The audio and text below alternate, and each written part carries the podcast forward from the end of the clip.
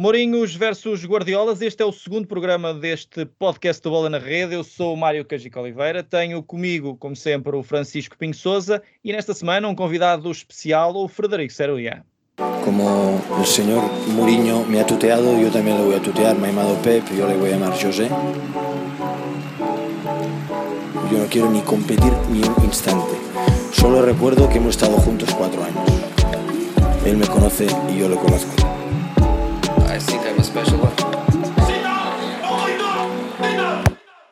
Arrancamos então este segundo programa. Francisco, vamos recuar ao passado, vamos falar de um campeonato da Europa que se calhar é dos mais memoráveis para nós portugueses.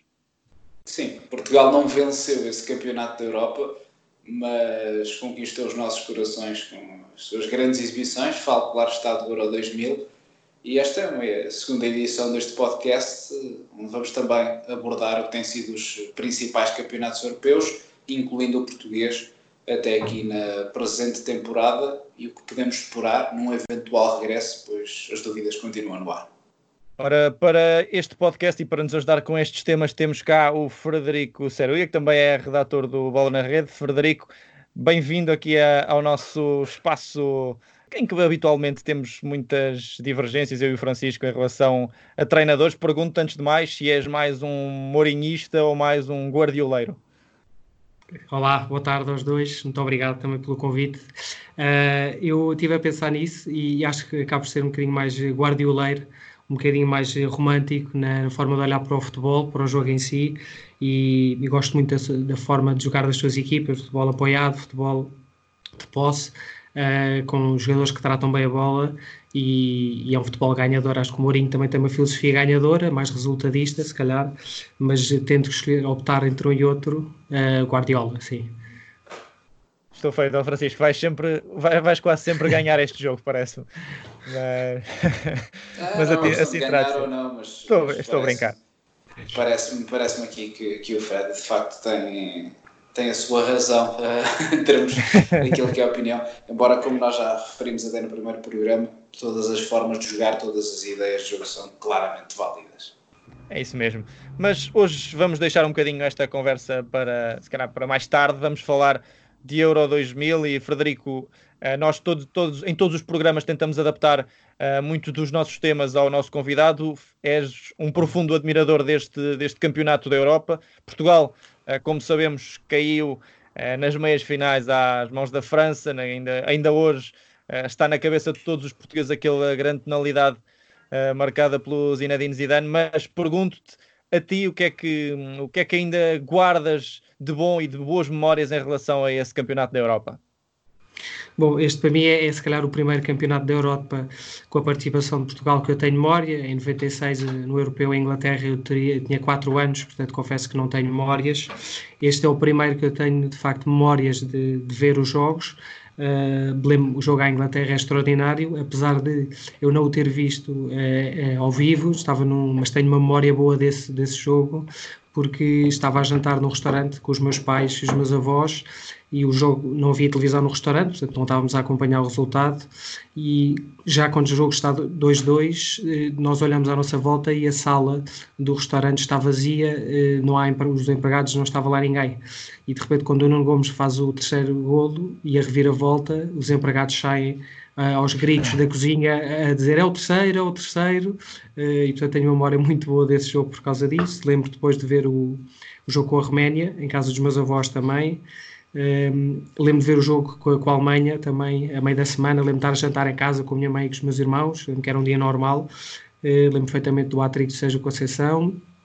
Depois com a Turquia, lembro-me bem de ver eh, o jogo, o bis de Nuno Gomes, duas assistências do Figo, a segunda, aliás, do primeiro gol, eh, do segundo, é exatamente, é? É, é? aquele pormenor, aquela finta, trocou as voltas ao, ao defesa turco e depois da, da meia-final, ponta a tristeza, acho que foi assim a primeira grande tristeza que o futebol me deu, eh, perdemos daquela forma e lembro de me deitar muito triste e de, de, perguntar à minha mãe porque é que, à minha mãe, ainda por cima, pessoa que não liga nada a futebol, uh, de lhe perguntar como é que era possível e porque é que eles não queriam ter a chave eu, porque é que os jogadores não quiseram ganhar, não é? Como se fosse assim, ou como se tivesse sequer passado assim, foi uma infelicidade que pronto.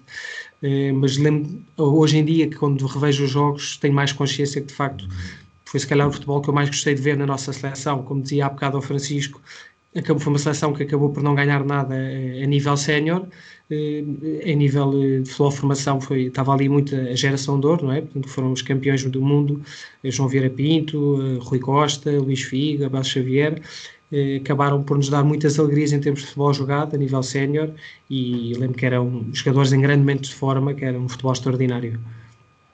Francisco, vou-te fazer aqui um jogo e antes de voltarmos aqui a passar a, a palavra ao Frederico, mas se pudesses eleger, eu também já lá vou, se calhar, se calhar até abro eu as hostilidades e depois vocês também dão uma vossa opinião. Fazer aqui um jogo de três jogadores que vos tenham marcado, que não sejam de Portugal, deste campeonato da Europa. Eu dou-vos algum tempo para pensar enquanto digo os meus uhum. e eu, eu digo-vos já, obviamente, que um não, não podemos fugir a ele, que é Zinedine Zidane, por, uh, pelo, que, pelo que fez uh, e muito provavelmente foi foi um dos, um dos melhores, ou se calhar mesmo o melhor jogador de, deste, deste torneio, que foi verdadeiramente sensacional.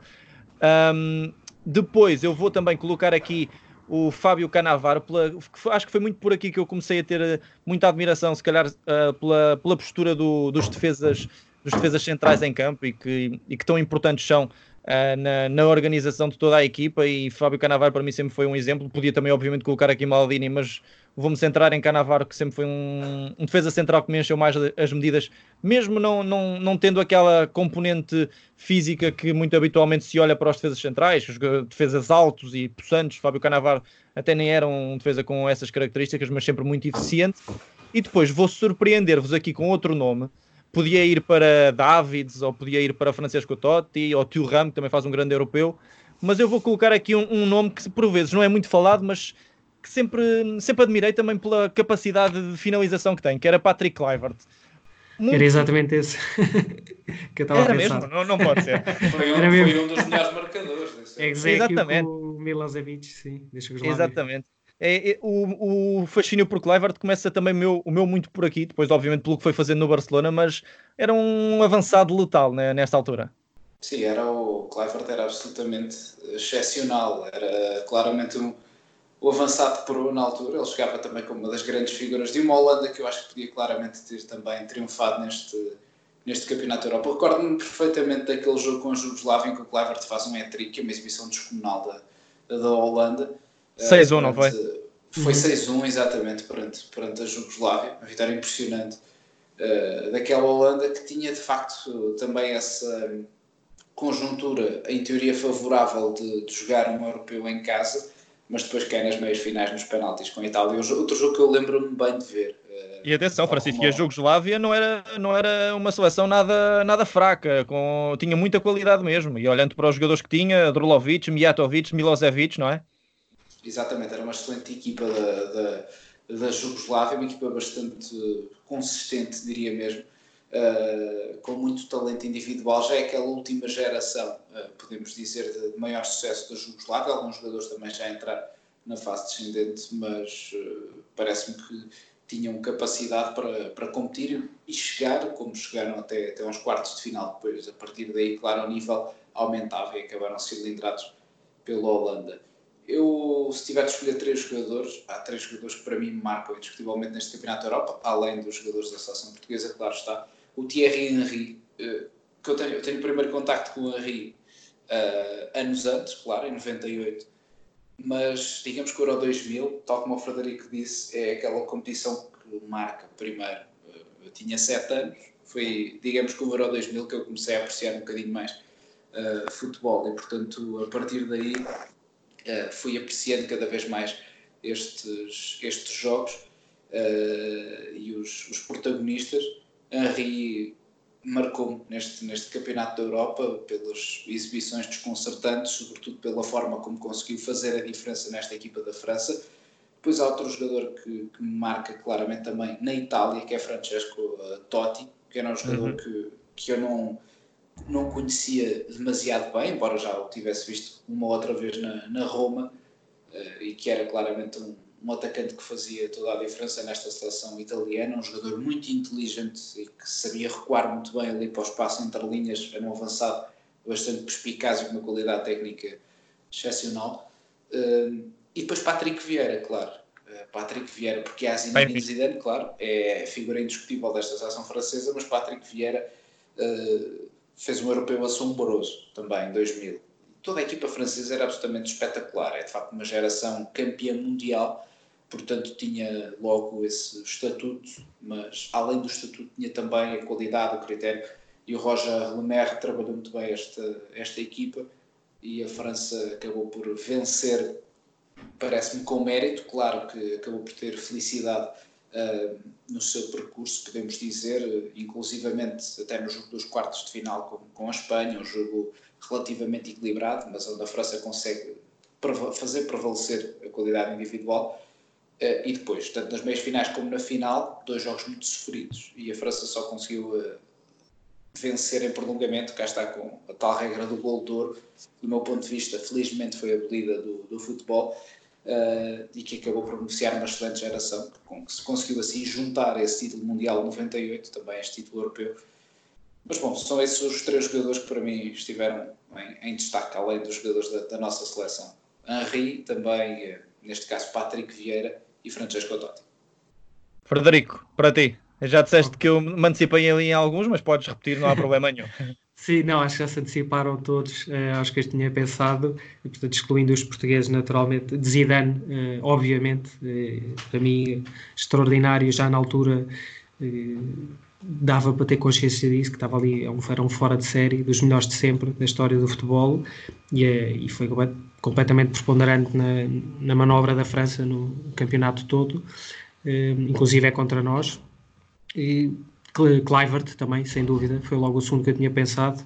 E como gosto de, de atacantes, homens da frente, o terceiro também tem que ser Henry. Uh, também faz um grande jogo contra nós. Eu creio que é ele que faz o empate uh, no remate à meia volta. E, e pronto, e já aí foi se calhar é assim a primeira memória que eu tenho dele, não consigo lembrar dele assim nos anos antes, porque eu também se calhar não acompanhava tanto ainda futebol, era mais miúdo, e aqui lembro que foi dos, dos jogadores que fiquei a admirar, apesar de se calhar ainda não lhe perdoar a eliminação, foi daqueles que aprendi a admirar a partir, a partir daqui. E o Clivert, porque era um portento de um, de um, avançado, tinha força, tinha inteligência, tinha velocidade, tinha um remate fantástico, presença da área, muito bom no jogo aéreo também. Era um avançado muito, muito completo e, e que acho que também me lembro depois de, tenho memória de o ver também jogar no Barcelona e de ser um, um regalo para os olhos. Portanto, são estes três: Zidane, Clivert e Henry. E falando da nossa seleção, e acho que é unânime uh, reconhecer que era provavelmente, se não é a melhor que já vimos, está no top 3 de seleções que já vimos. Vamos também tentar focar aqui um bocadinho só a nossa atenção rapidamente uh, nas, grandes valias individuais que Portugal tinha nesta altura.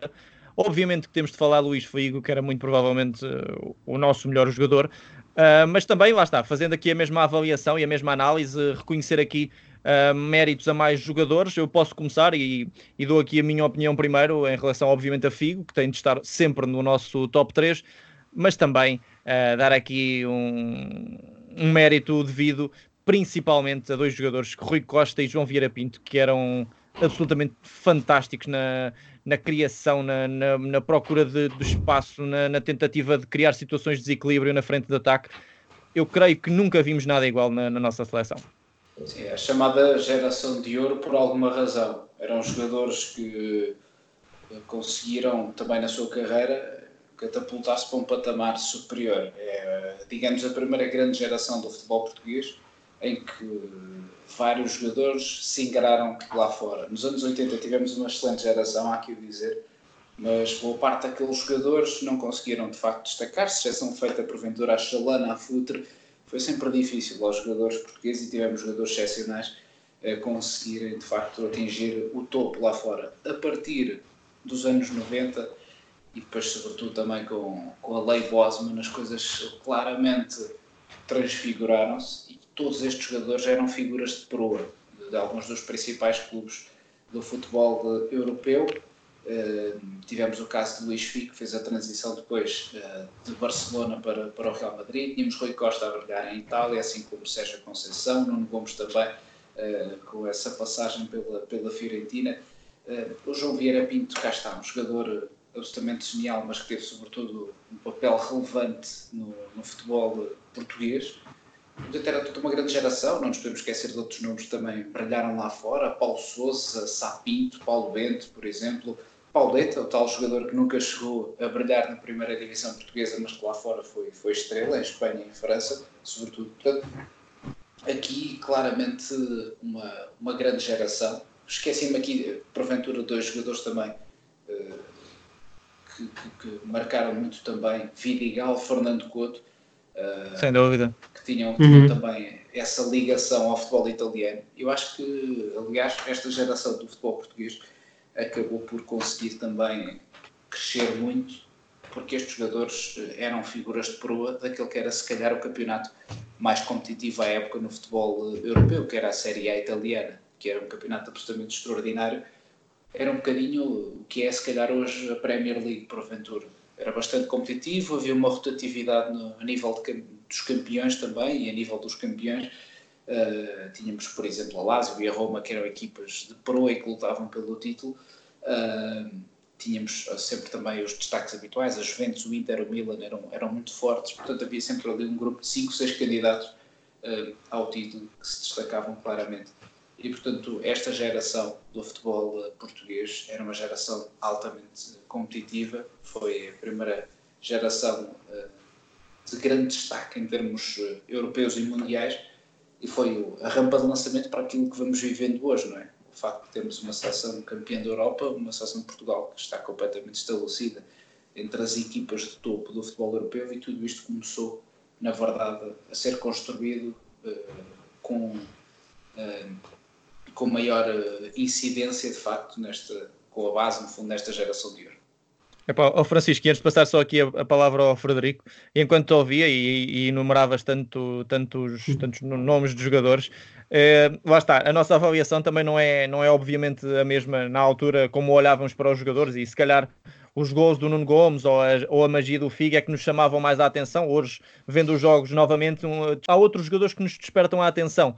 E hum, eu reforço particularmente o, o Paulo Bento, a, a forma como se posicionava em campo era absolutamente fantástica. O equilíbrio que dava à equipa um, e vendo, vendo jogos, principalmente agora, o, se, se, puderem recordar o Portugal-Inglaterra e ver a qualidade com que o Paulo Bento se posiciona em campo, é absolutamente soberba. Mas, Frederico, não, não te vou roubar tempo, avança lá então e diz-me os, os teus três jogadores.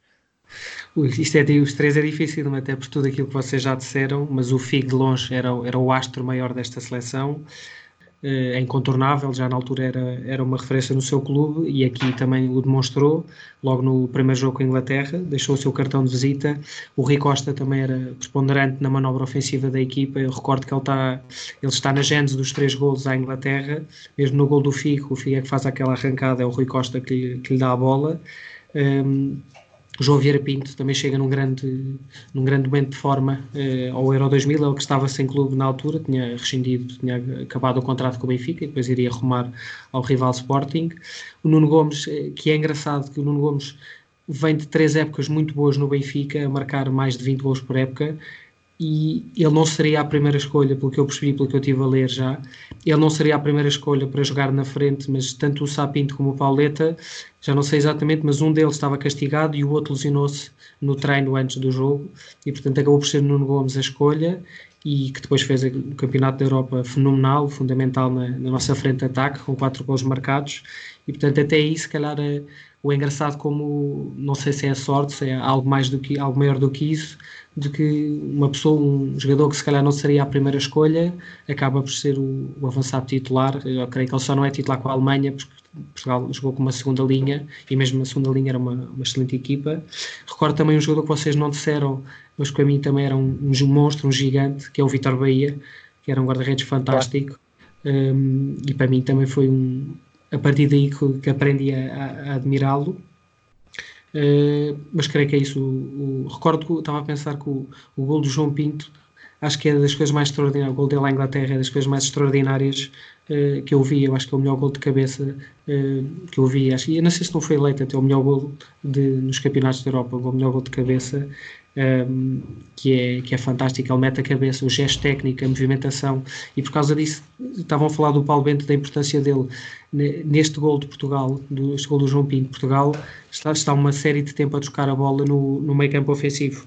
Uh, pacientemente a trocar a bola entre si à espera de uma brecha na defesa da Inglaterra e vê-se bem a importância do vê-se bem a importância do Paulo Bento nesse, nessa troca de bola, na ocupação dos espaços, uh, nas movimentação para arrastar jogadores consigo e creio que é ele que faz esse movimento que depois permite ao Rui Costa uh, ter espaço para centrar para a área. Creio que esse último passo para o Rui é o, é o Paulo Bento que o faz. Uh, mas, eh, portanto, escolhendo os três, depois de tudo aquilo que eu disse, diria Figo, Rui Costa e Nuno Gomes. Boas escolhas, boas escolhas, e é, é interessante isso, esse tópico em, que, em que, que, tocas em relação ao Nuno Gomes, que ele muitas vezes eh, chegava às fases finais como segunda escolha, e é, e é bem verdade, ele neste europeu aparece como segunda, terceira escolha e acaba por ser titular. Já também, depois com, com o Scolari também foi muito assim, era muito Pauleta a primeira uhum. escolha, mas chegava às fases finais e acabava sempre por ser uh, Nuno Gomes o, o jogador que mais acabava por se destacar na, na frente de, de ataque. Francisco, mais alguma coisa aqui a acrescentar a esta, esta análise ao europeu de 2000? Parece-me que foi, foi um excelente campeonato da, da Europa em termos globais. Tivemos muito bons jogos, tínhamos aqui excelentes gerações também, é que o dizer.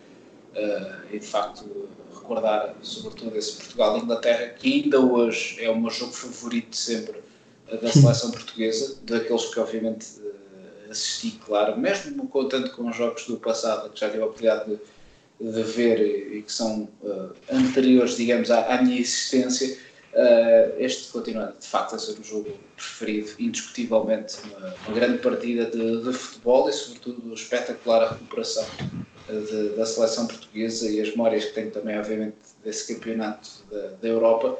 Mas temos muito boas gerações. Eh, a Inglaterra, por exemplo, tinha uma belíssima equipa, mas não conseguiu passar o grupo, tinha uma uhum. geração com muitos talentos, eh, claramente uma das equipas também mais capacitadas que me recordo eh, da Inglaterra em termos de talento individual, mas depois não correspondeu eh, às exigências e ficou mesmo atrás da, da Roménia, que foi a outra seleção que seguiu juntamente com, com Portugal para os, os, quartos de final desse, desse europeu. Mas falávamos das finalistas da França e da Itália, que tinham também excelentes plantéis para este campeonato da Europa Portugal, que tinha porventura uma geração de ouro no auge, depois, claro, houve também a geração do Euro 2004 e polvilhada já com os, eh, com os campeões da Europa do Futebol Clube do Porto, com Cristiano Ronaldo, portanto, os jogadores que vieram também trazer uh, enorme capacidade e, e, qualidade, tanto do ponto de vista coletivo como individual, a essa equipa. Foi um campeonato europeu muito interessante e qualquer equipa ali podia ter ganho, verdade seja dita. Se pegarmos sobretudo nas semifinalistas daquelas quatro equipas, acho que qualquer uma teria sido uma, uma justa vencedora. Na final a Itália consegue competir muito bem com a França, podia ter vencido o jogo também, mas a França foi uma equipa mais pragmática e teve também a felicidade de ter uma das gerações mais talentosas de sempre do futebol gaulês ao seu dispor isso fez muita diferença. Claro, ter jogadores como o Zidane, como o Thierry Henry, como o Patrick Vieira, uh, claro que acabou por ajudar a França a triunfar mais facilmente. Sim, basta pensarmos que se nos lembrarmos da frente de ataque de França, havia opções como Henry, uh, Viltor, Trezeguet, que marcou o gol de ouro uh, na final, uh, só por aí, não é? Quer dizer, quando o cardápio de escolha é esse. Eu por acaso lembrei-me agora de um, de um jogador que não referimos, acho eu, que foi o Sérgio Conceição, que, que, lá está, não, apareceu não como primeira escolha, mas que, que tem também um campeonato muito positivo, além do hat-trick uh, à Alemanha, um hat-trick perfeito ainda por cima, com um gol de pé direito, pé esquerdo e de cabeça. É ele que faz a assistência para o, para o gol do Nuno Gomes na meia-final com a França e que é uma jogada dele, uma arrancada dele, uma diagonal e uma jogada de insistência. Depois eu creio que ele perde a bola com o Deschamps e ele vai lá, quando a bola parece que já está a fugir e o Deschamps vai controlar, é ele que dá aquele toque subtil e depois o Nuno Gomes faz aquele gol também espetacular. Uh, mas creio que era, era justa a menção também aqui ao Sérgio Conceição. É, sem dúvida, e aproveitando também a tua deixa sobre o Sérgio Conceição, que, é, que agora é treinador do Futebol Clube do Porto, e o Futebol Clube do Porto era a equipa que estava eh, na liderança do, do campeonato, até, até toda esta situação acontecer, digamos assim. Frederico, uma, uma questão antes de mais o que é que, na tua opinião, deve ser feito? Devem ser cancelados todos os, os torneios ou, ou, achas que essa não é, não deverá ser uma solução, deverá, ser no fundo uh, a última solução a ser, uh, a ser colocada na mesa? Hum.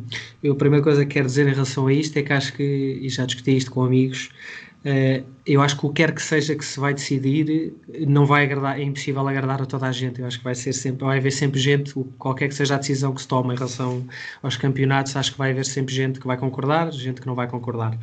Eu acho que isto é uma situação sem precedentes, portanto, na minha cabeça, pelo menos, não se afigura para já o cancelar. Uh, porque não sei, acho que nunca lidámos com uma situação destas, portanto, aí para mim a ideia de cancelar e de ver equipas, por exemplo, o que vem logo à cabeça é o Liverpool, que está a fazer um campeonato extraordinário, ver um título que, era mais, que é mais que óbvio que será deles, ou seria deles, ser retirado por causa disto, acho que é, é uma tremenda injustiça. há outros campeonatos, o caso do português, que está, a luta pelo primeiro lugar está bastante renhida e, portanto, não. Eh, acho que não, não seria acho que não seria justo porque porque isto começou, já chegou até aqui, é verdade que isto é uma situação sem precedentes, mas eu, eu faço votos de que, de que, que haja uma solução que não seja o, o, cancelar os jogos e dar esta época como, como acabada ou terminada, uh, sem contar, as, sem entregar os prémios aos vencedores. Vi algumas propostas, uma delas era que se acabasse assim como está e, e que se desse os prémios a quem está em primeiro, eu acho que isso não, não faz sentido, acho que não é, acho que não é justo, não, o campeonato não está completo, o título de campeão entrega-se à equipa que foi a melhor, eh, nos, no caso português, 34 jogos, nos outros campeonatos 38, o que seja, e portanto não tem nessa situação, não acho que seja justo entregar o título dessa forma. Vi também uma proposta, ou uma sugestão, que seria contabilizar apenas os jogos da primeira volta, porque um dos problemas de acabar agora seria de que houve muitas equipas que não jogaram as duas vezes entre si e que, portanto, se só se contabilizasse a primeira volta, significava que todas as equipas tinham jogado uma vez entre si e, portanto, era mais eh, justa esta, esta, esta divisão. Eh, eu acho que ainda assim não é redutor, porque lá está, isso seria premiar os campeões de inverno, que, como sabe, nem sempre são aqueles que acabam por ser campeões no, no final da época eu acho que é preciso serenidade e bom senso nesta fase e alguma paciência para quem está a decidir eh, perceber como é que isto evolui e, e, ver se é possível terminar os campeonatos em, em tempo útil. Eu, eu acredito e, e, faço votos que sim, que seja possível retomar os campeonatos numa altura em que seja seguro para todos os intervenientes eh, e que se possa terminar a época. Vi, vi por exemplo, que a Inglaterra estão a, a estudar o recomeço no dia 1 de junho e fazer os jogos de 48 em 48 horas. Portanto, as equipas fazerem todas este registro e, portanto, é igual para todas no sentido que vão ter pouco tempo de descanso, eh, mas que vão conseguir terminar em tempo útil e até por causa da questão dos contratos dos jogadores que terminam no final de junho. Eh, eu, eu creio que, que será possível, nem que isto entre pelo, pelo verão um bocadinho adentro, junho, julho, eh, eu sinceramente gostava que, houvesse essa, essa possibilidade essa alternativa para premiar campeões como o Liverpool, campeões mais óbvios, para não deixar a Champions entregue a ninguém. Acho que é sempre aquele troféu que nós, quer a nossa equipa esteja lá ou não, gostamos de ver quem é que, quem é que ganha, quem é que é a melhor equipa do, do velho continente. Um, e portanto, eu creio que não é se tivesse que apostar, mas eh, se tivesse que fazer um, um pedido ou um desejo, era de que os campeonatos fossem retomados uh, num tempo em que fosse razoável e que fossem terminados e os campeões, os justos campeões premiados. Até porque, como dizias e bem, por exemplo, olhando logo para o campeonato português, o Benfica até terminou na frente e, e da, da, primeira volta e agora já estava o Futebol do Porto na frente. Portanto, isto acaba por ser sempre muito, muito complicado de tomar uma decisão definitiva. Francisco, na tua opinião, um, até te posso colocar a mesma questão, mas também uh, fazendo aqui uma ponte para, para outro tema importante. As equipas que estavam na frente dos respectivos campeonatos eram as que, no teu entender, se estavam a destacar mais perante as outras ou não?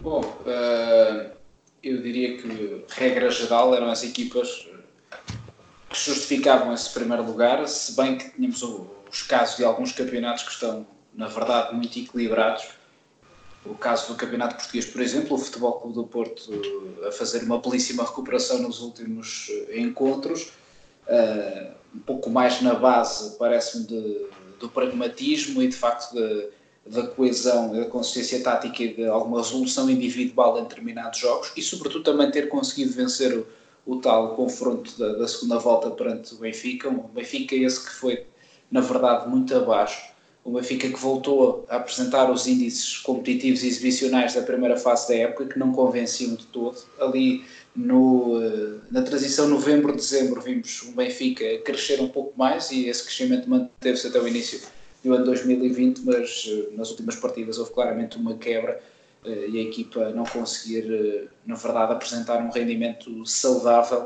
e a mostrar claramente bastante previsibilidade na forma de atuar. Um, Noutros campeonatos, temos o caso do campeonato italiano, temos tido uma Lazio absolutamente espetacular na luta com, com a Juve. Este era um campeonato ainda para mais no país onde, onde o Covid teve uma maior incidência numa fase inicial e onde de resto causou mais mortes até aqui. Um, um campeonato que estava muito divertido uh, e com uma equipa a surpreender completamente, uma luta muito equilibrada e parece-me que nesse caso o, o tal playoff podia até eventualmente ser uma, uma decisão uh, justa e interessante se pegássemos aqui na luta entre os dois primeiros, no caso do, do Campeonato Português, por exemplo, uh, ou no caso do, uh, do Campeonato Italiano, podia-se adotar eventualmente um modelo semelhante ao do Campeonato Belga, em que se tira metade dos pontos conquistados até aqui às equipas, fazem-se obviamente os tais ajustes quando a pontuação não é, não é par, e, e depois, claro, teríamos outra maneira, digamos, de determinar esses campeonatos, mas é muito difícil discutir tudo isto, claro. Uh, regra geral, e respondendo mais, mais a concreto à tua pergunta, tirando Portugal, Itália e Espanha, onde os campeonatos têm estado muito equilibrados no topo, acho que os líderes de resto são os mais justificados. Mesmo na Alemanha, o Bayern andou muito tempo fora da liderança, mas parece-me que pelo que tem mostrado, sobretudo neste retomar de futebol desde janeiro, absolutamente imparável e a merecer uh, esse regresso uh, ao trono do futebol germânico, já é um hábito para este, para este Bayern. Uh, depois em França tem sido, tem sido um passeio para, para o Paris Saint-Germain, podemos dizer, tudo muito, muito fácil até aqui. E em Inglaterra, um passeio surpreendente do Liverpool. Quando digo surpreendente, não tanto pela tremenda qualidade do Liverpool, mas mais pela forma como o Manchester City uh, quebrou em alguns jogos esta temporada e permitiu que a distância se avolumasse de tal maneira que agora as coisas estão altamente complicadas, mesmo que o campeonato seja retomado, enfim, Liverpool, uh, melhor, Liverpool, mesmo que o campeonato não seja retomado, o Liverpool nesse caso penso que deveria ser, seria muito injusto ser considerado campeão, mas bom, a ver vamos, mas creio que o campeonato vai ser retomado e o Liverpool há de acabar por confirmar o título da Premier, sem, sem margem para dúvidas, porque a vantagem já é demasiado grande. Mas, mas Francisco, como é que tu justificas? Uh, e obviamente eu dou-te toda a razão. Uh, atenção, acho que era inacreditável que o Liverpool não, não tivesse, não, não fosse coroado campeão nesta, nesta temporada. Mas, mas as regras têm de ser as mesmas para todos os países, claro, percebes? E exatamente, como é, é como é que é possível justificar aqui que, pronto, ok, o título é atribuído ao Liverpool porque tem mais X pontos, mas não é atribuído ao Futebol Clube do Porto, por exemplo, ou ao Barcelona, percebes? Sim, uh, essa é outra questão.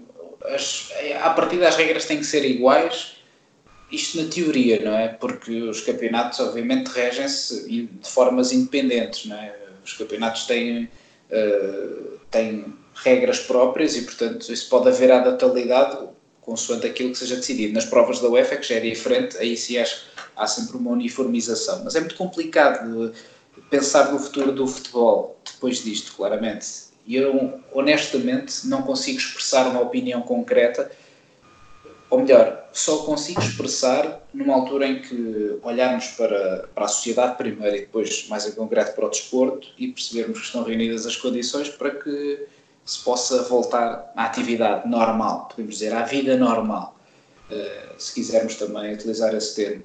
Uh, e portanto, essa é a dúvida agora que está, que está criada, porque pode parecer injusto terminar já os campeonatos, mas seria uma medida à bruta e injusta uh, para, para equipas como o Liverpool, no caso de futebol inglês, mas se calhar seria a tal decisão uh, imediata e salomónica em que, no fundo, cancelava-se o futebol, da mesma maneira que se adiou, se adiaram, no caso, o Campeonato da Europa, os Jogos Olímpicos para o próximo ano, esta época era eventualmente isto pode acontecer, não é? Declarada cancelada. Se o problema persistir até maio, junho e não houver mesmo possibilidade uh, de retomar os campeonatos, enfim, fecha-se a época com atribuição de título ou não nos diferentes campeonatos, isso depois já fica ao critério das federações, das ligas, isso vai ter que ser tudo bem discutido, mas depois há as provas da UEFA, porque se os campeonatos, obviamente, estão ainda nessa, nessa dúvida e como o Frederico dizia, Inglaterra já se discute a possibilidade de jogar 48, em 48 horas, há também as provas da UEFA que exigem viagens uh, no território europeu, que exigem deslocações, toda uma logística, jogos a meio da semana. Isto vai criar uma baralhação tremenda. Portanto, é, é bom começar a pensar em soluções, em várias soluções, em várias alternativas, mas isto não está claramente a ser uma questão de fácil gestão. Uh, e percebe-se o porquê. Para começar, porque nós não sabemos quando é que, quando é que esta pandemia vai, vai terminar.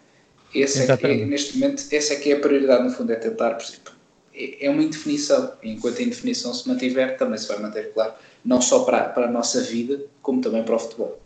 Exatamente, e, e também, e, lá está, nós estamos aqui a fazer suposições também, acima de tudo, obviamente que o que queremos é que primeiro que esta situação se resolva o mais depressa possível. Sabemos que é, é muito complicado que assim seja, mas obviamente que isto são questões, nesta altura, secundárias, mas lá está, não vamos aprofundar outros temas porque não, não vale mesmo a pena. Mas, Frederico, pergunto-te exatamente o mesmo que perguntei ao Francisco. Primeiro, em termos de justiça de campeões, quem é que estava bem como campeão nesta altura e que poderia ser atribuído campeão? Calculo que o Liverpool seja uma das tuas escolhas.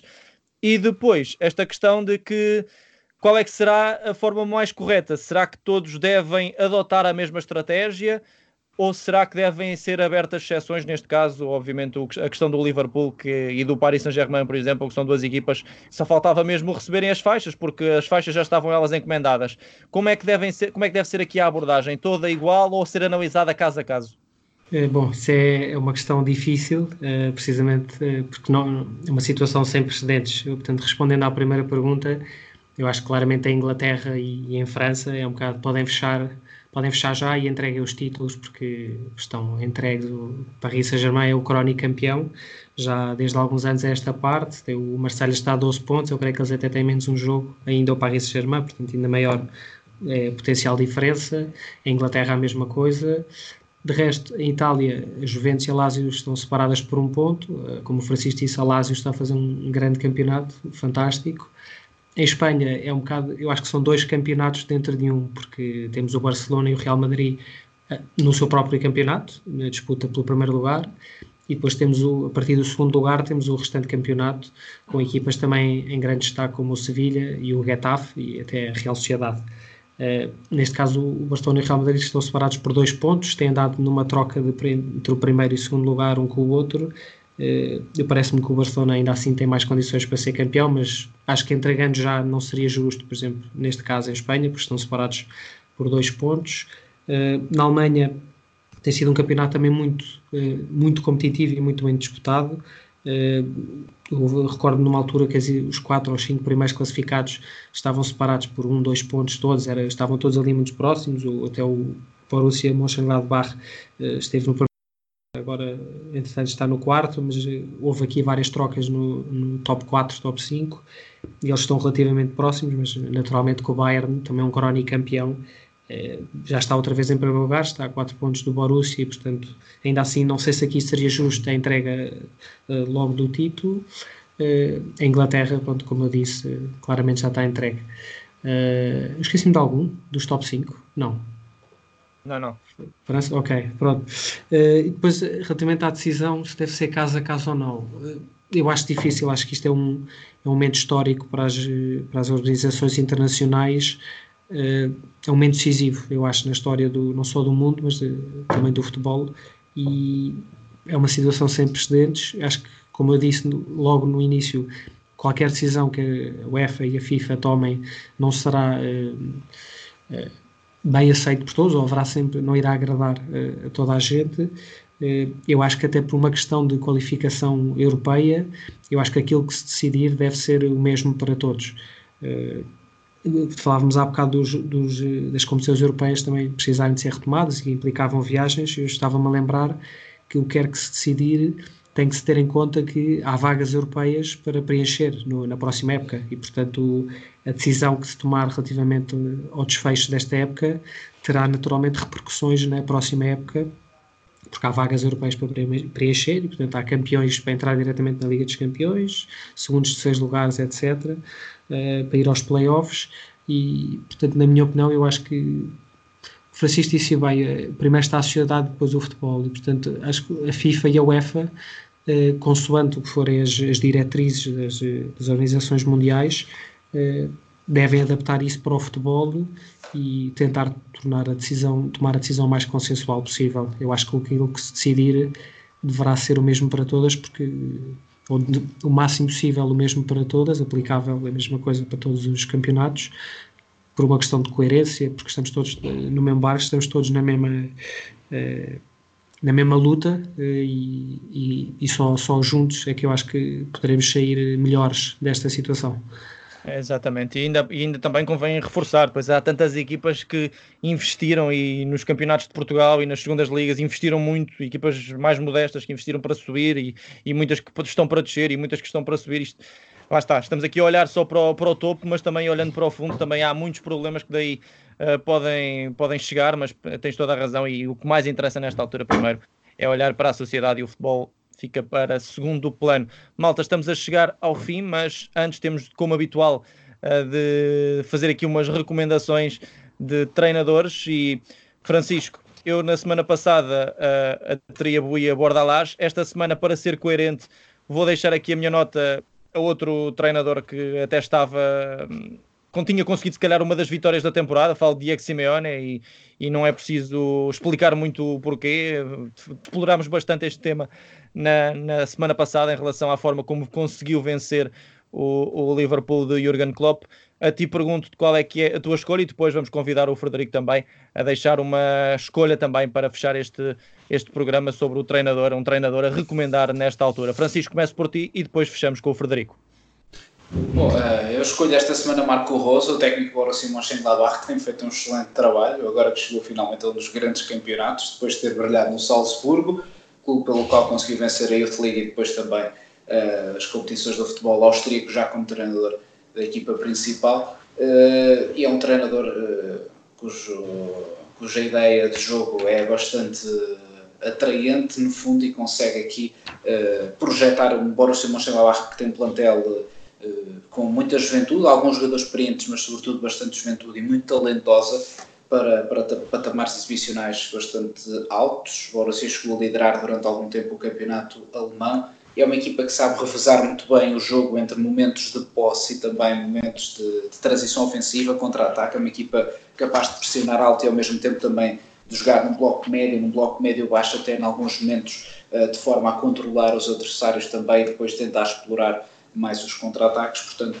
é um treinador que procura que as suas equipas sejam uh, completas e que eu acho que vai também marcar os próximos anos no futebol europeu, certamente. Esta semana estava a ler uma entrevista muito interessante no site The Athletic um, ehm, do adjunto René Maritz, que tem apenas 27 anos, é um licenciado em Psicologia que, no fundo, sempre gostou muito de futebol e escreveu num site, foi também treinador de equipas jovens desde, desde muito jovem e que na verdade explica essas intenções do Borussia Mönchengladbach ser uma equipa uh, capaz de ter a bola em muitos momentos, mas ao mesmo tempo também de saber explorar uh, transições mais rápidas e fazer, fazer a diferença. Daí a grande época que está a realizar. Frederico, para fechar. Muito bem, a minha escolha é de um senhor italiano chamado Giampiero Gasperini, treinador da Atalanta, equipa que está a fazer mais uma grande época, já depois do que, daquilo que tinha feito na época anterior. Eh, eu gosto muito deste treinador e desta Atalanta porque romperam um bocadinho com o paradigma dos clubes italianos, eh, aquela forma de jogar com o foco na defesa e depois jogar muito no contra-ataque. Uh, e eles têm uma ideia de jogo, jogam, são muito fiéis à sua ideia de jogo Uh, jogam com uma linha de defesa A3, que também é um sistema que eu gosto muito, e é uma equipa muito virada para o ataque, portanto jogam muito em posse no meio campo adversário, apostam muito na profundidade, no jogo exterior, e depois tem uma coisa que também me atrai sempre muito uh, nas equipas, que é, é, uma equipa, são equipas, é uma equipa que marca muitos golos. Eles têm, creio que são 70 golos já no campeonato desta época, em 25 jogos, portanto tem uma média quase de 3 golos por jogo. Por três vezes esta época marcaram 7 golos num jogo, e é uma continuação de um trabalho que começou há alguns anos do Gasperini. Na época anterior ficaram em terceiro lugar na Série A e, portanto, conseguiram uma qualificação, creio que inédita, para a Champions. E é engraçado porque eles começaram mal a Champions este ano, a fase de grupos, tiveram três derrotas e depois seguiram-se um empate com o Manchester City e duas vitórias que lhes permitiu uh, passar, qualificar-se para os oitavos de final. Nos oitavos de final uh, cilindraram o, o Valência, mais até no jogo da primeira mão em casa, por 4-1 e depois no jogo da segunda mão, eh, no Mestalha, venceram também por 4-3. E portanto acho que é uma equipa com um futebol muito atraente, um futebol bom de se ver jogar, que quebrou o paradigma Itália e depois tem jogadores, para terminar destacando só 3 ou 4 que são que eu acho que são os motores desta equipa, o Papo Gomes, o capitão argentino, o Muriel, Zapata e o Ilicic, que para mim é dos jogadores mais fenomenais eh, que eu tenho visto esta época. Ele tem 32 anos, eu pergunto um bocado onde é que ele andou o resto da carreira, ou melhor, onde, ou se calhar onde é que andei eu que não, que não sabia que ele existia, mas de facto tem 21 golos em 29 jogos e é. Já acho que é esta... balador por ele, Exatamente. E, e, portanto acho que está a fazer uma época fantástica e é, é, é a estrela maior desta equipa. Uh, e é uma pena até que se calhar jogadores como ele não possam jogar. Quem sabe que esta Atalanta, se esta Atalanta não pode ser o Ajax do ano passado, uh, a Atalanta está no quarto de final e acho que pode sonhar com a forma de jogar, pode sonhar em chegar às fases mais adiantadas até. Muito obrigado e meus amigos, cá vamos, vamos ter de fechar aqui mais um, mais um episódio de Mourinhos contra Guardiolas. Francisco, obrigado pela companhia. Frederico, obrigado por, teres aceitado este convite de estar obrigado. aqui connosco. E pronto, nós voltamos depois com mais programas. Este foi o segundo. Falámos muito de Euro 2000, espero que tenham gostado. Cá estaremos então para a semana para mais um programa. Um abraço. Como el señor Mourinho me ha tuteado, yo también le voy a tutear. Me ha llamado Pep, yo le voy a llamar José. Yo no quiero ni competir ni un instante. Solo recuerdo que hemos estado juntos cuatro años. Él me conoce y yo lo conozco. I think I'm a special one.